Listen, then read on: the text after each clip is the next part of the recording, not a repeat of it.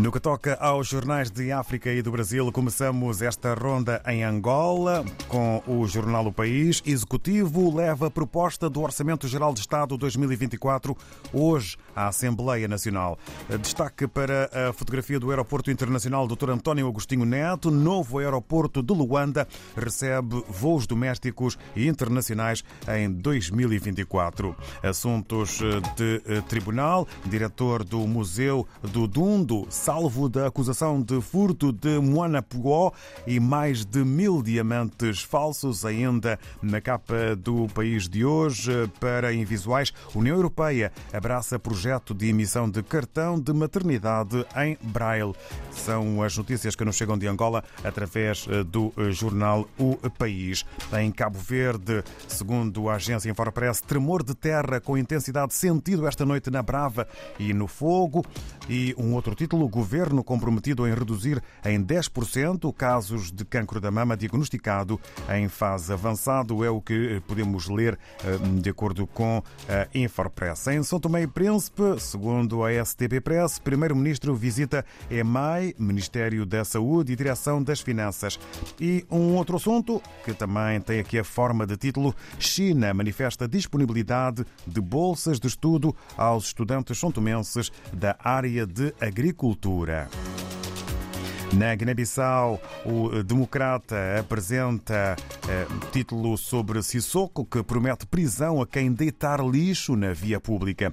E no desporto, a Federação de Futebol da Guiné-Bissau pede subvenção eh, para os clubes. A Folha de São Paulo, no Brasil, está em foco aqui nesta edição. Haddad não garante déficit zero, bolsa cai e juros sobem. É título para a Economia e Finanças do Brasil.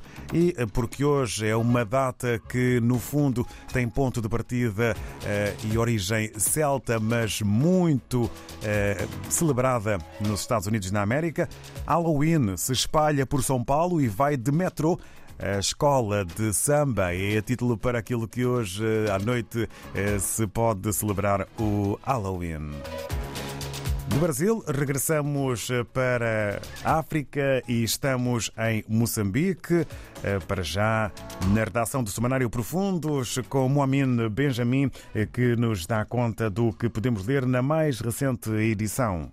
O filho do primeiro presidente de Moçambique, Samora Machel, posicionou-se diante do cenário que Moçambique vive nos últimos dias baleamentos atrás de outros na época eleitoral, culminando com mortes, desaparecimentos e ferimentos de cidadãos.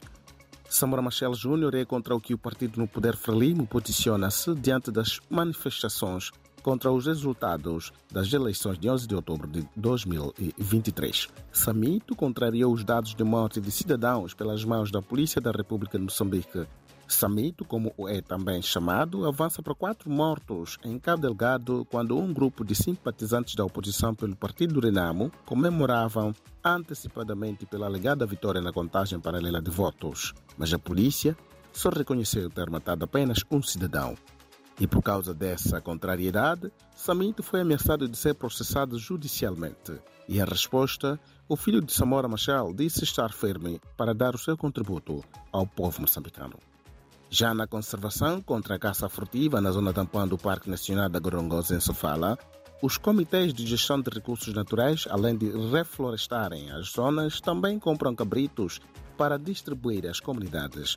É uma forma de quem quiser carne que seja do cabrito e não dos animais protegidos na Gorongosa. A compra desses cabritos resulta do pagamento de 20% de receitas da Gorongosa para as comunidades da zona tampão. De Moçambique, Mohamed Benjamin, do Jornal Profundos. Bom dia.